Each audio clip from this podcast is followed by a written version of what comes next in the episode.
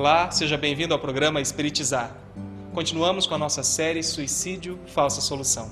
Na videoaula de hoje, você conhecerá a realidade do Vale dos Suicidas. Confira. Olá, estamos novamente para mais uma videoaula sobre o tema Suicídio Falsa Solução. Na videoaula de hoje nós trabalharemos o tema o sofrimento do suicida. Inicialmente, nós vamos refletir sobre o relato do Camilo Castelo Branco no livro Memórias do Suicida, sobre o chamado Vale dos Suicidas. O que é esse vale que ele descreve nessa obra, psicografia de Ivone Pereira, publicada pela Federação Espírita Brasileira? Então vejamos o relato de Camilo Castelo Branco. Precisamente no mês de janeiro do ano da graça de 1891, fora eu surpreendido com meu aprisionamento em região do mundo invisível, cujo desolador panorama era composto por vales profundos, a que as sombras presidiam. Gargantas sinuosas e cavernas sinistras, no interior das quais uivavam quais maltas de demônios enfurecidos espíritos que foram homens dementados pela intensidade e estranheza verdadeiramente inconcebíveis dos sofrimentos que os martirizavam.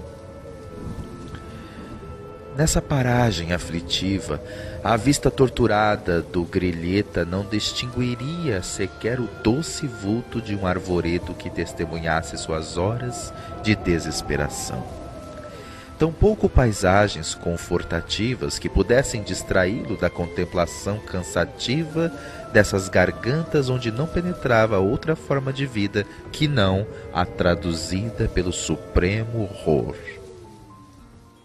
Vejamos que nessa descrição do Camilo Castelo Branco, ele está descrevendo um, um cenário, um local extremamente é, lúgubre, extremamente é, infeliz.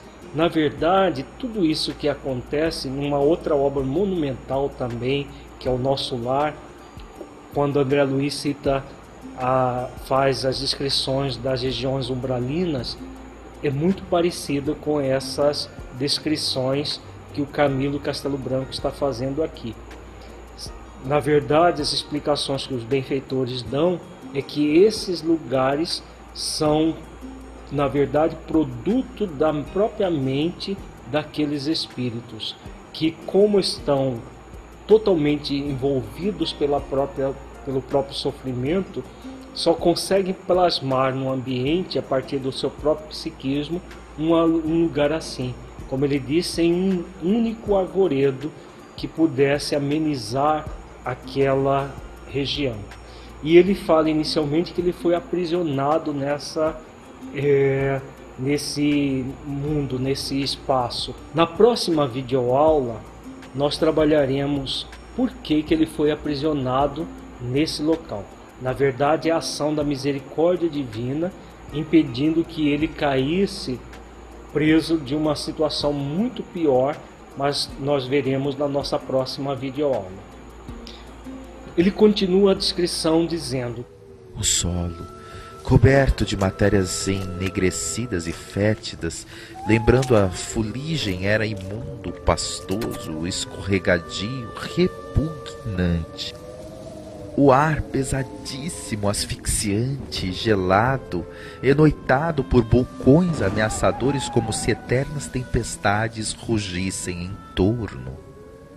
Tudo isso também fruto da, do, do psiquismo desses próprios espíritos que viviam ali, gerando toda uma série de intempéries, é, de situações difíceis de entender para nós encarnados, mas que é muito lógica, muito lúcida a forma como ele descreve e principalmente também André Luiz nas suas obras ele continua dizendo: E, Ao respirarem-no, os espíritos ali ergastulados sufocavam-se como se matérias pulverizadas, nocivas mais do que a cinza e a cal, lhe invadissem as vias respiratórias, martirizando-os com suplício inconcebível ao cérebro humano, habituado às gloriosas claridades do sol, dádiva celeste que diariamente abençoa a terra,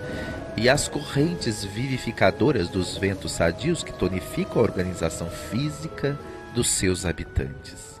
Então, essa dificuldade de respirar até o próprio ar é devido aos miasmas deletérios que os próprios espíritos expelem a partir do seu psiquismo.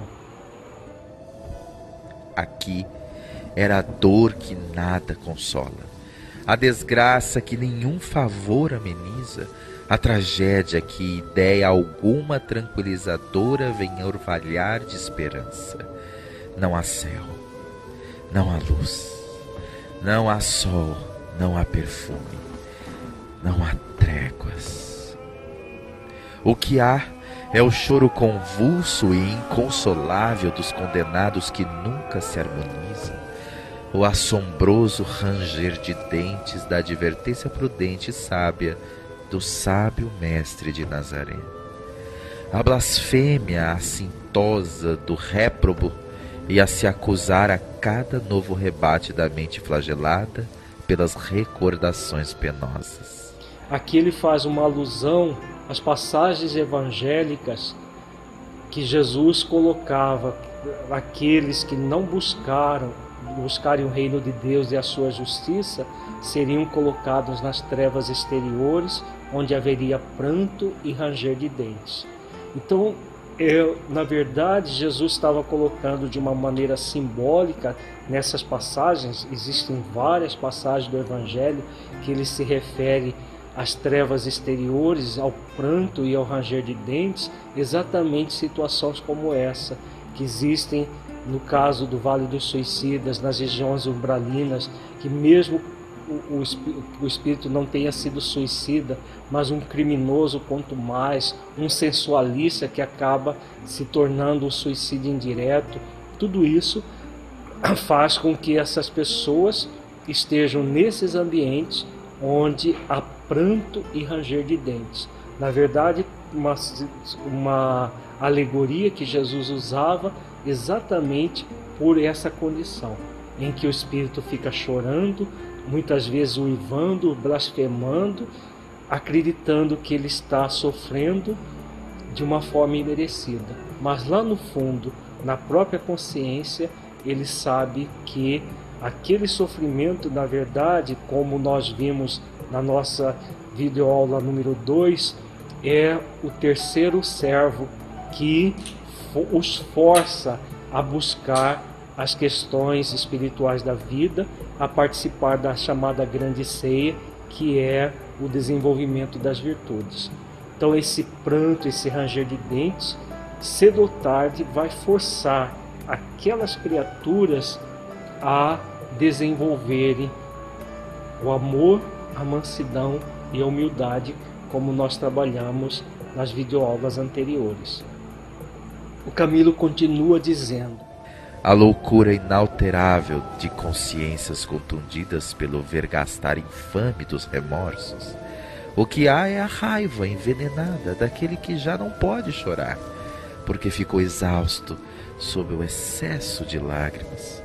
O que há é o desaponto, a surpresa aterradora daquele que se sente vivo a despeito de se haver arrojado na morte.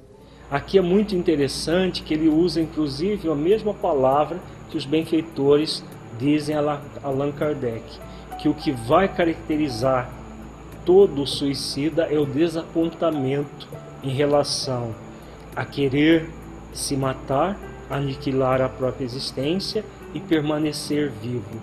Então ele se sente desapontado, tem essa surpresa aterradora daquele que se sente vivo a despeito de se haver arrojado na morte, como nos diz o Camilo. Então, essa raiva envenenada, todo esse processo é exatamente o terceiro servo que Jesus fala na parábola da grande ceia. Por que, que Deus permite que nós usemos mal o nosso livre-arbítrio até chegar nessa condição? Para fazer com que o espírito revoltado, o espírito rebelde, quanto mais possa crescer, possa evoluir. Então, faz parte das leis divinas. É claro que nós não precisaríamos disso. Bastaria o primeiro servo, que é o amor que nos convida para participar da grande ceia, desenvolvendo as virtudes necessárias para a vida. Mas nós recalcitramos e não aceitamos o convite. Aí vem a dor expiatória, como é o caso do Camilo, que teve a cegueira como a dor expiatória do seu passado. Em vez de aceitar o convite da dor expiatória, ele recusou por rebeldia e entrou num sofrimento acerbo. Percebamos que o sofrimento passado, toda, toda essa descrição, é opcional. O que nós devemos sempre é buscar amorosamente seguir na direção da vida. Mas quando recalcitramos, nos tornamos pessoas extremamente contumazes na rebeldia, dessa forma raivosa, como ele comenta aqui, é claro que o sofrimento vai ser a única forma de fazer com que o espírito rebelde retorne ao aprisco, retorne à condição de que ele não deveria ter saído. E aí ele continua dizendo: É a revolta, a praga, o insulto, o ulular de corações que o pecurtir monstruoso da expiação transformou em feras.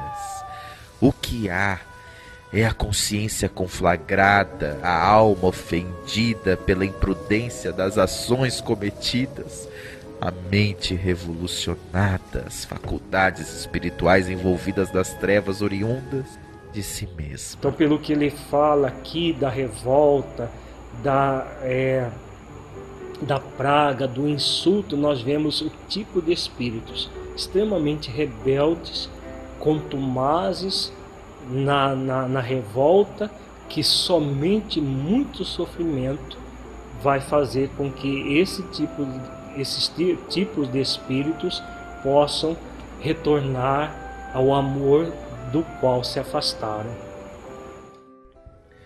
O que há é o ranger de dente nas trevas exteriores de um presídio criado pelo crime, votado ao martírio e consagrado à emenda.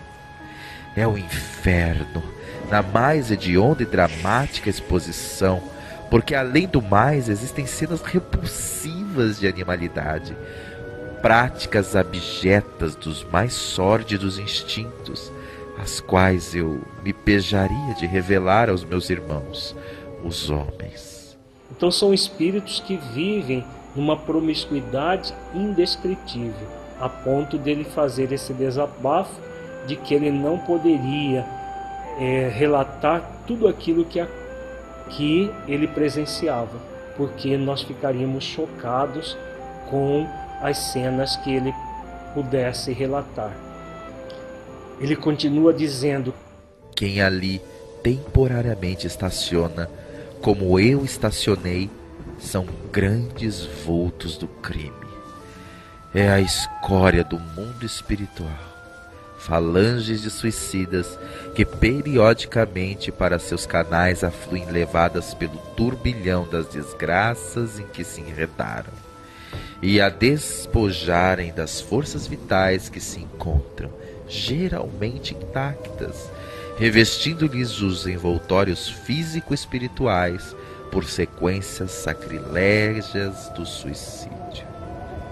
E provindas preferentemente de Portugal, da Espanha, do Brasil e colônias portuguesas da África, infelizes carentes do auxílio confortativo da prece aqueles levianos inconsequentes que, fartos da vida que não quiseram compreender, se aventuraram ao desconhecido em procura do ouvido pelos despenhadeiros da morte.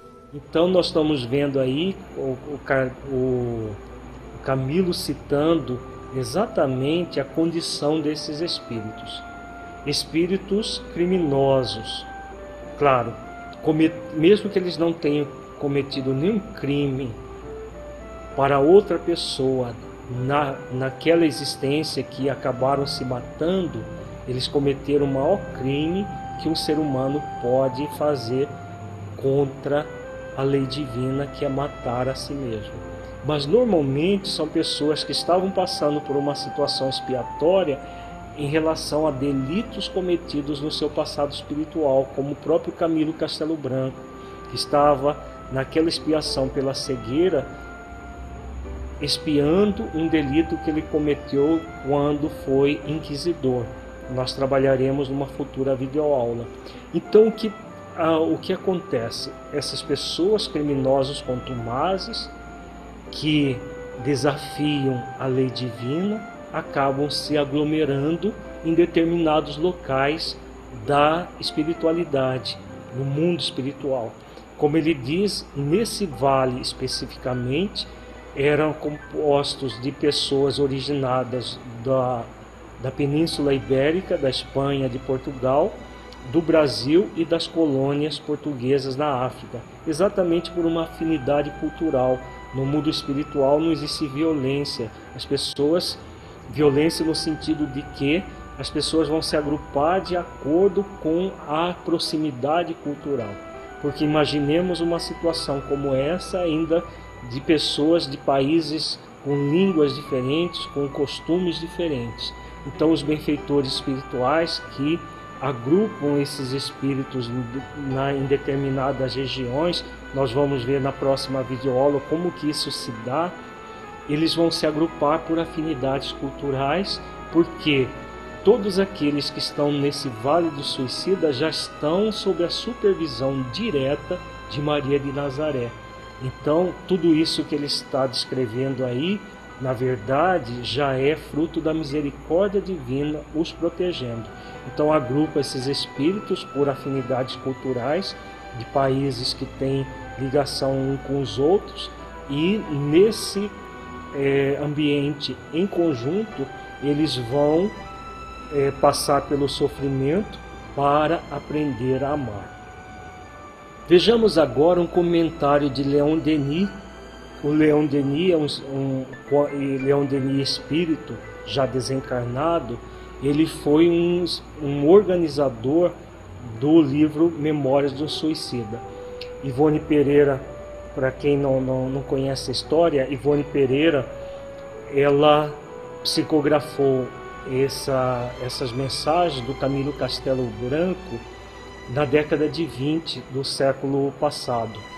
E ela esperou mais de 20 anos para publicar o livro, somente publicou Memórias do Suicida depois que o livro Nosso Lar de André Luiz foi publicado, porque ela, ela achou tudo aquilo que ela escreveu extremamente é, fantástico, muito diferente de tudo aquilo que havia na literatura espírita.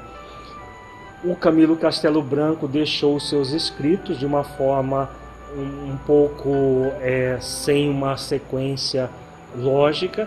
E o espírito Leon Denis ele organizou todos os escritos mantendo a linguagem original do autor e colocando algumas notas, explicações é, doutrinárias sobre aquilo que estava acontecendo com Camilo Castelo Branco e nas, é, nas, nas descrições, de vez em quando tem essas notas de Leon Denis e uma, uma explicação mais doutrinária acerca do que daquilo que se passa na obra Memórias de um Suicida.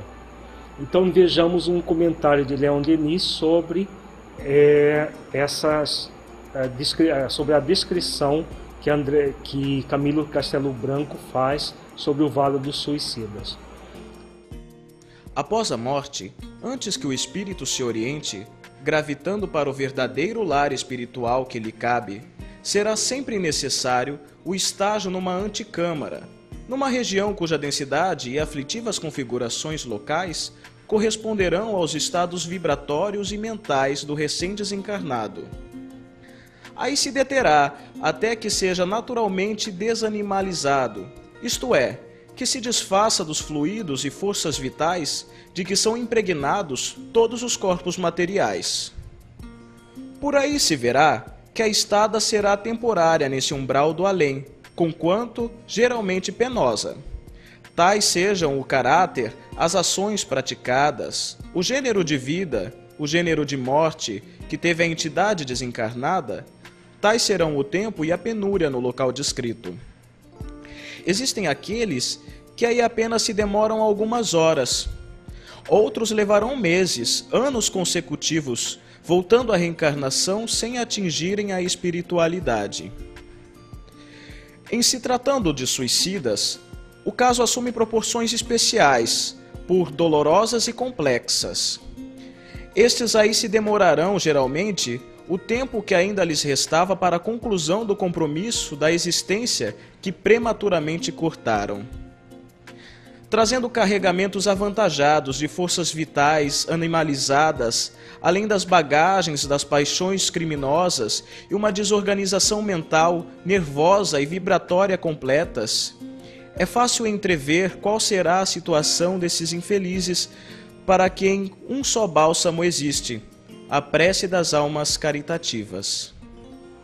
Então o, o Leon Denis ele vem ao, colocando a respeito dessas regiões umbralinas que André Luiz depois é, de, de des, desses relatos no livro Nosso Lar ele vem falando detalhadamente do próprio umbral que existe um capítulo no livro Nosso Lar sobre umbral na verdade, é só um, é um ambiente que existe logo após a crosta terrestre e que os espíritos ainda materializados ficam até ser retirado todos os fluidos é, vitais serem desgastados. Como diz o Leon Denis, os suicidas compõem um grupo especial, porque como eles é, se mataram e é, abreviaram a vida que estava normalmente o corpo cheio de energia vital, enquanto essa energia vital não for desgastada, e normalmente ela vai ser desgastada pelo número de anos que a pessoa tinha que estar encarnada. Então, uma pessoa que, por exemplo, se suicida aos 15 anos e necessitava é, desencarnar aos 70, ela vai ter todo esse número de anos de fluido vital que vai estar encharcando o seu perispírito. Até que isso seja desgastado, normalmente acontece isso, ela não sairá dessa situação para é, ir para o mundo espiritual, onde as pessoas realmente vão se preparar para futuras encarnações. E como ele diz no final, muitas vezes essas pessoas já são trazidas para a própria reencarnação. É, porque o sofrimento delas seria muito grandes no mundo espiritual, nessas regiões umbralinas, elas são trazidas de lá mesmo para a reencarnação. Nós vamos ver isso mais para frente em futuras videoaulas. Agora, o mais importante de tudo é o que ele fala a respeito da prece. A prece, a oração por esses espíritos é algo que todos nós podemos fazer, ajudando-os a amenizar esse sofrimento, porque a prece realmente alivia muito as dores. Nós vamos ver em futuras videoaulas o que acontece quando nós oramos por um espírito suicida. É como se passássemos um bálsamo numa ferida extremamente dolorosa e esse bálsamo anestesiasse, mesmo que momentaneamente, aquela ferida. O Camilo Castelo Branco continua a descrição do Vale do Suicida dizendo: O além-túmulo acha-se longe de ser a abstração que na terra se supõe. ou as regiões paradisíacas fáceis de conquistar com algumas poucas fórmulas inexpressivas. Ele é, antes, simplesmente a vida real e o que encontramos ao penetrar suas regiões é vida. É, muita gente tem uma ideia do além-túmulo como se fosse um monte de nuvenzinha, tudo muito é, abstrato. Na verdade, o além-túmulo é extremamente concreto, se nós pudéssemos usar essa, essa palavra, para designar, na verdade, toda uma vida pujante que existe no mundo espiritual e que é, é, existe numa dimensão diferente daquela que nós estamos acostumados. Não existe vácuo em, em lugar algum no universo. Tudo é matéria de, uma, de formas diferentes, tudo é energia de forma mais ou menos condensada, mas o mundo espiritual não é nada dessa abstração que muita gente pensa que é o mundo espiritual. Vida intensa a se desdobrar em modalidades infinitas de expressão, sabiamente dividida em continentes e falanges como a Terra, ou é em nações e raças. Dispondo de organizações sociais e educativas modelares a servirem de padrão para o progresso da humanidade. É no invisível, mais do que em mundos planetários, que as criaturas humanas colhem inspiração para os progressos que lentamente aplicam no orbe. É interessante ver que esse texto foi psicografado 20 anos antes das obras de André Luiz. Nas obras de André Luiz, ele fala das colônias espirituais, de Nosso Lar, de Alvorada Nova, de outras colônias, de Casa Transitória, uma série de é, explicações a respeito do funcionamento do mundo espiritual que Camilo Castelo Branco aqui já antevê, colocando de uma forma mais geral, porque ele estava trabalhando mais a questão dos suicidas, e tudo isso que existe no universo, que existe na, nas imediações do nosso planeta Terra, todos esses locais de é, progresso, de crescimento espiritual, que mais tarde André Luiz vem e delineou de uma forma magistral na chamada coleção André Luiz. Isso demonstra um, um, um caráter muito interessante que aquilo que Kardec fala no livro dos médios sobre a universalidade do ensino dos espíritos. Ivone Pereira nem conhecia é, as obras de André Luiz, aliás, ela foram, essa obra foi psicografada 20 anos antes e vem colocando aquilo que depois André, André Luiz desdobra na coleção de livros que ele psicografou, demonstrando exatamente que a verdade é uma só e através de médios diferentes essa verdade vem à Terra.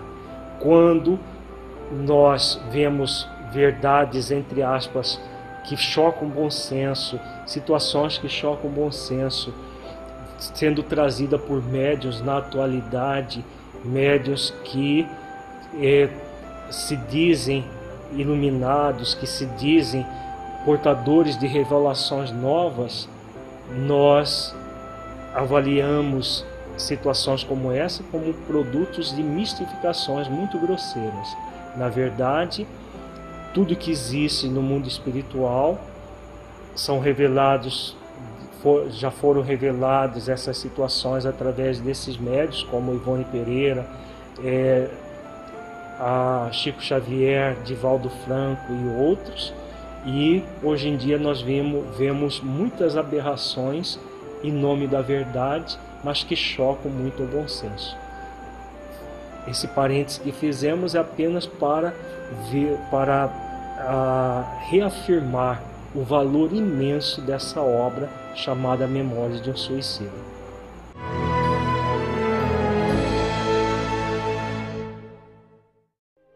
Para que um rio seja caudaloso e forte, é preciso que tenha margens seguras para conduzi-lo. Para que uma flor desabroche, é preciso antes que ela tenha a sustentação vigorosa da planta. Para que sejamos pessoas de bem, é preciso nos qualificar, humanizar, para espiritizar. Projeto Espiritizar. Acesse o nosso site e saiba mais. www.espiritizar.org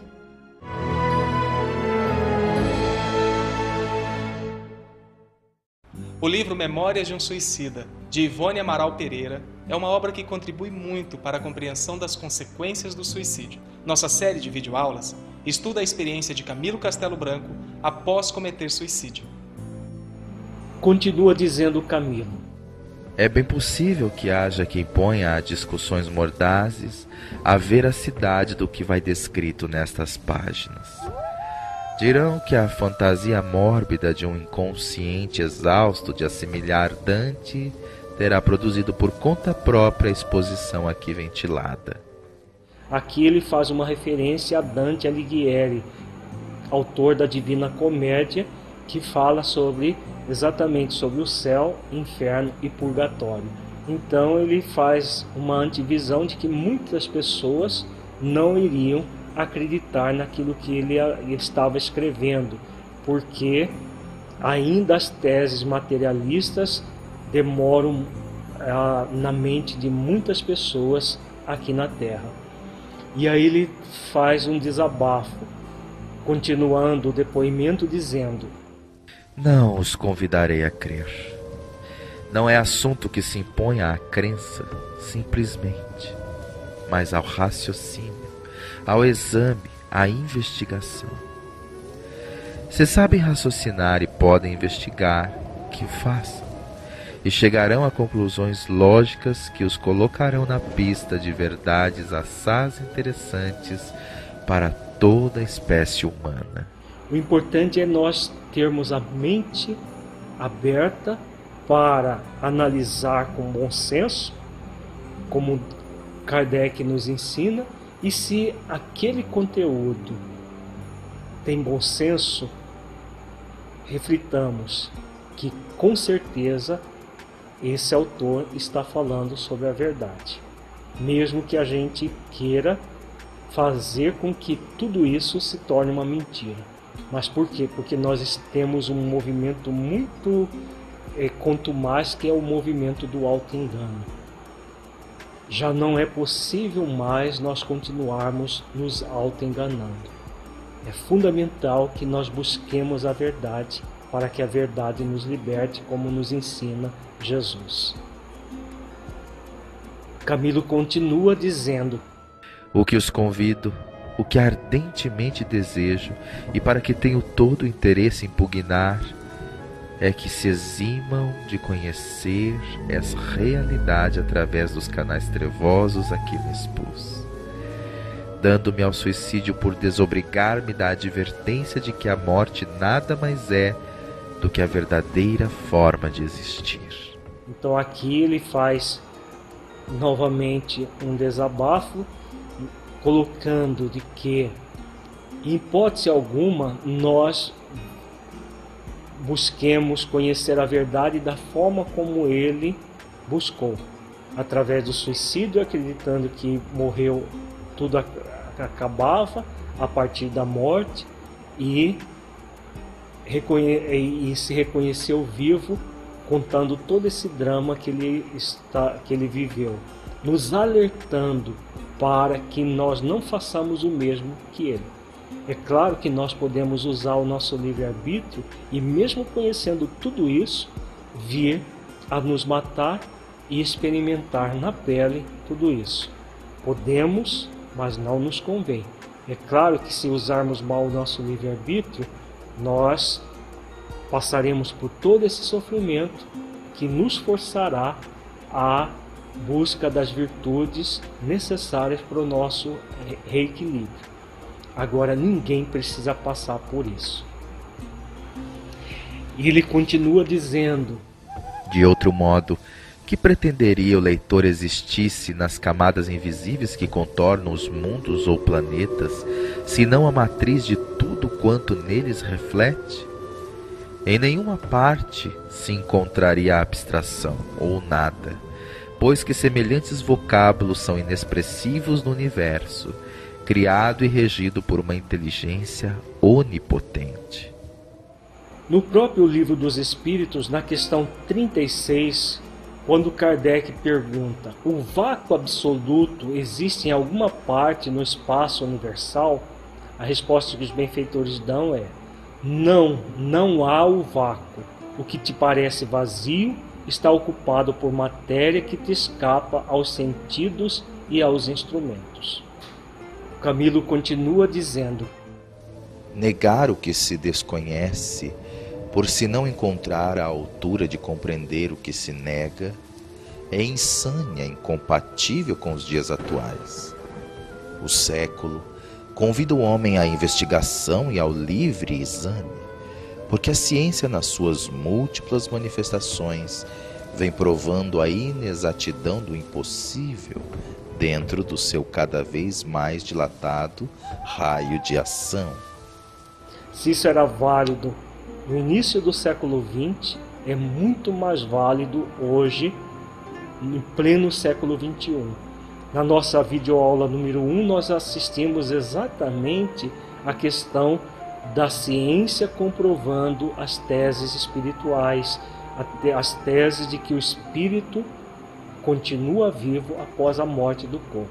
Então a ciência hoje já vem comprovando de uma forma muito clara, muito mais do que no início do século XX, quando Camilo diz isso tudo. É muito importante que nós reflitamos sobre essa questão.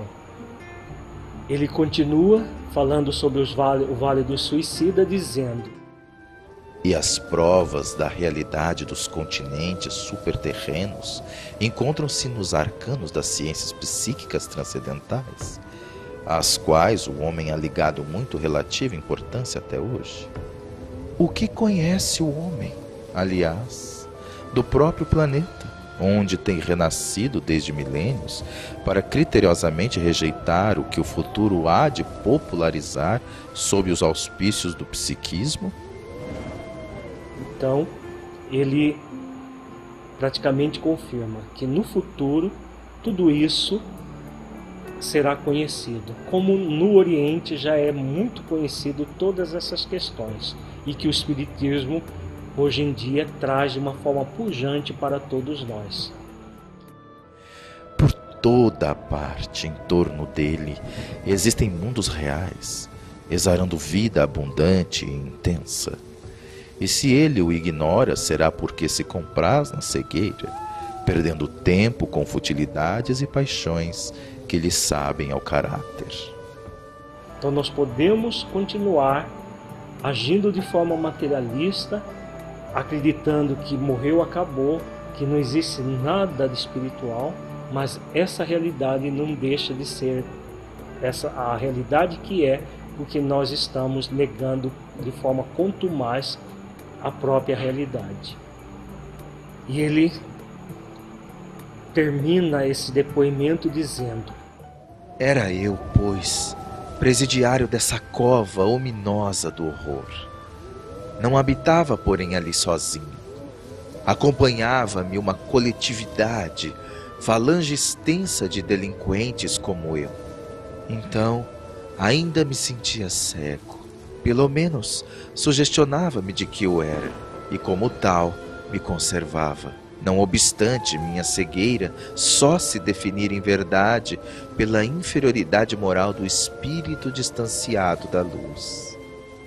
Então ele fala da condição dele, de todas as dificuldades que ele passava pela, na cegueira, mas principalmente na cegueira espiritual.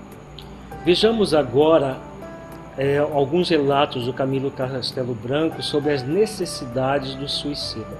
São necessidades fisiológicas que nós, na videoaula anterior, nós estudamos alguns textos do Livro dos Espíritos que demonstra que essas necessidades fisiológicas nada mais são do que repercussão do próprio, da própria morte violenta do corpo no perispírito. Então o Camilo, Castelo Branco ele fala que a fome, a sede, o frio enregelador, a fadiga, a insônia, exigências físicas martirizantes, fáceis de o leitor entrever. A natureza como que aguçada em todos os seus desejos e apetites, qual se ainda trouxéssemos o envoltório carnal. A promiscuidade muito vexatória de espíritos que foram homens e dos que animaram corpos femininos. Aqui ele dá a entender que até é, práticas sexuais esses espíritos faziam, porque o espírito suicida ele carrega muito de energia vital e toda uma série de, de, de promiscuidade acaba acontecendo porque, como ele diz, os apetites, os desejos, tudo aquilo que havia no corpo físico permanece com o espírito suicida. Mesmo que ele esteja passando por dores, por sofrimentos acerbos, todos esses apetites, todos esses desejos sensuais permanecem.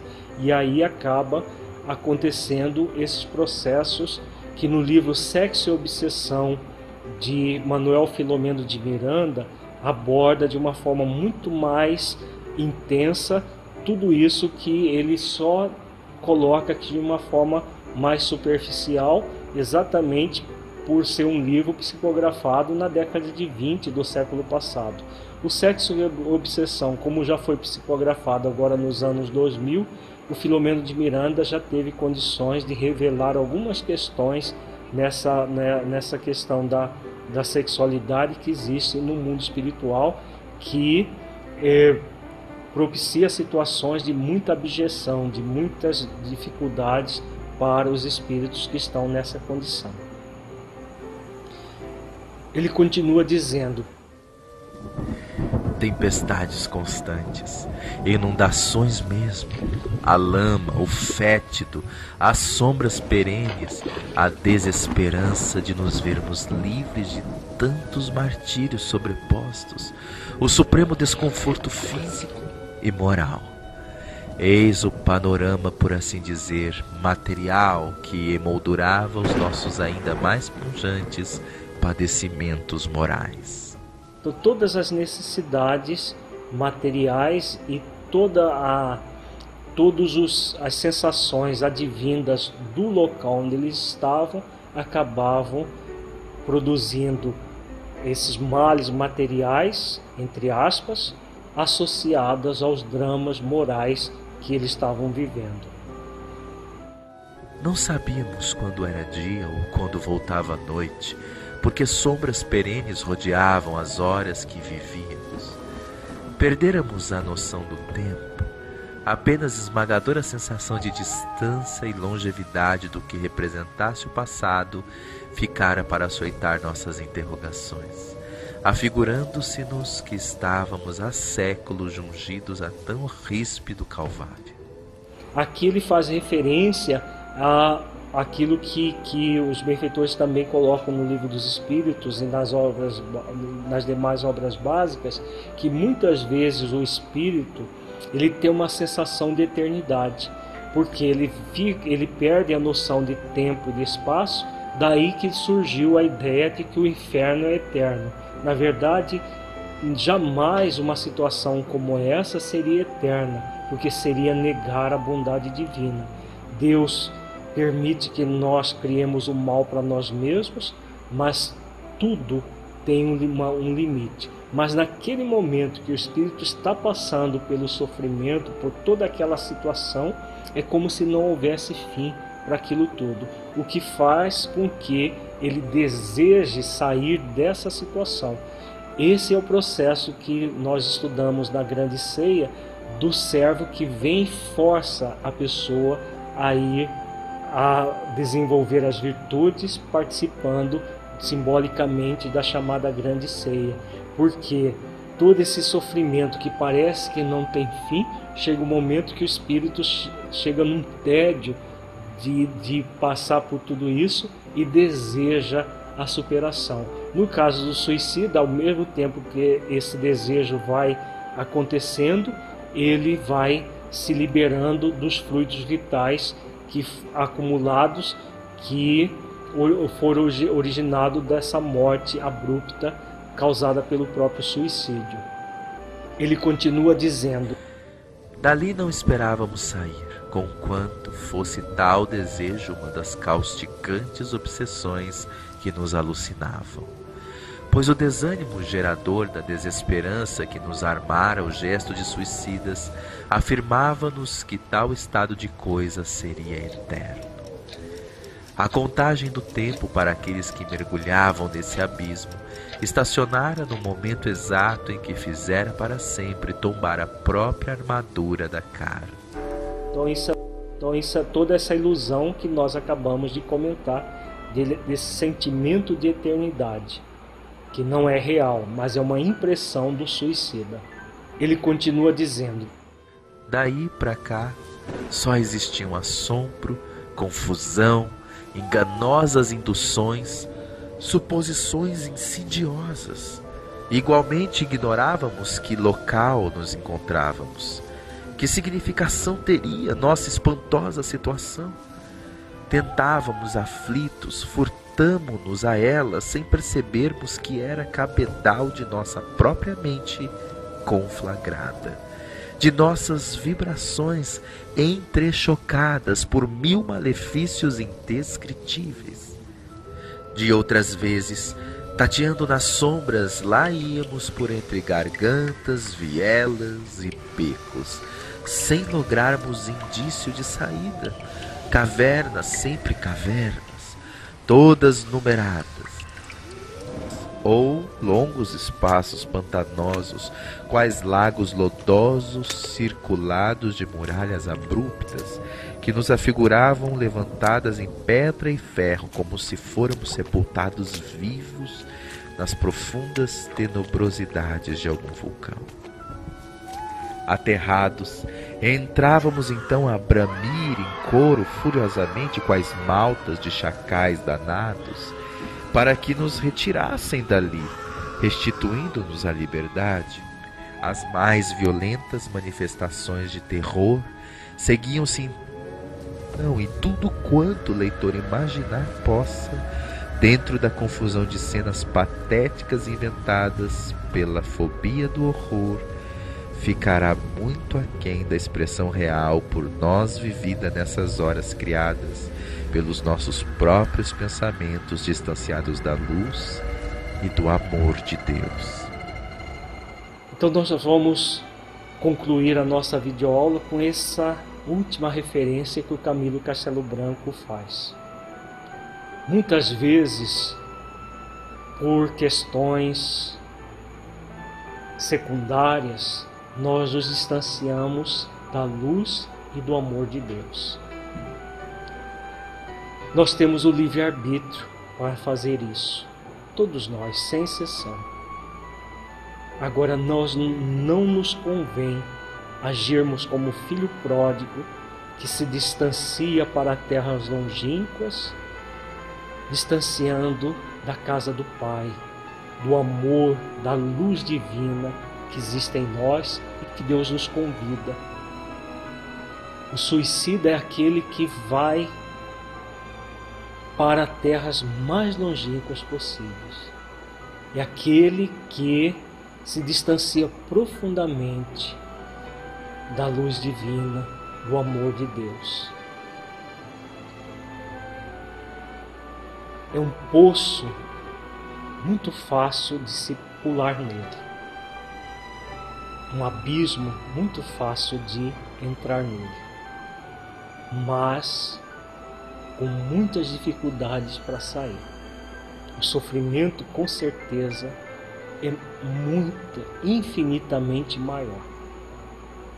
Então, para todos nós que estamos assistindo essas videoaulas, vale a pena fazer esforços para superar toda a dor, colocando amor na dor, para que possamos realmente, caso estejamos na condição da dor expiatória, ao colocar o amor, fazendo exercícios de amor, de mansidão e de humildade de coração, nos libertarmos gradativamente dessa dor, para que, ao nos libertarmos a partir do amor, não venhamos a colocar em risco a nossa vida, seja através de suicídios diretos ou de suicídios indiretos.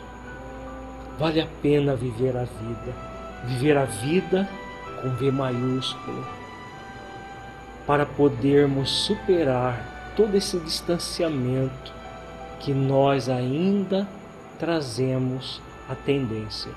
Todos nós trazemos essa tendência ao distanciamento que o Camilo Castelo Branco coloca. Mas nós não precisamos passar pelo suicídio para reconhecer isso. Não precisamos passar, cair nesse abismo, simbolicamente falando, chamado suicídio. Ao refletir nessas páginas que esse amigo espiritual, que merece muito as nossas preces, que encontra, que se encontra reencarnado, ao refletir nisso tudo que ele nos coloca, nós podemos evitar para nós dores acerbas.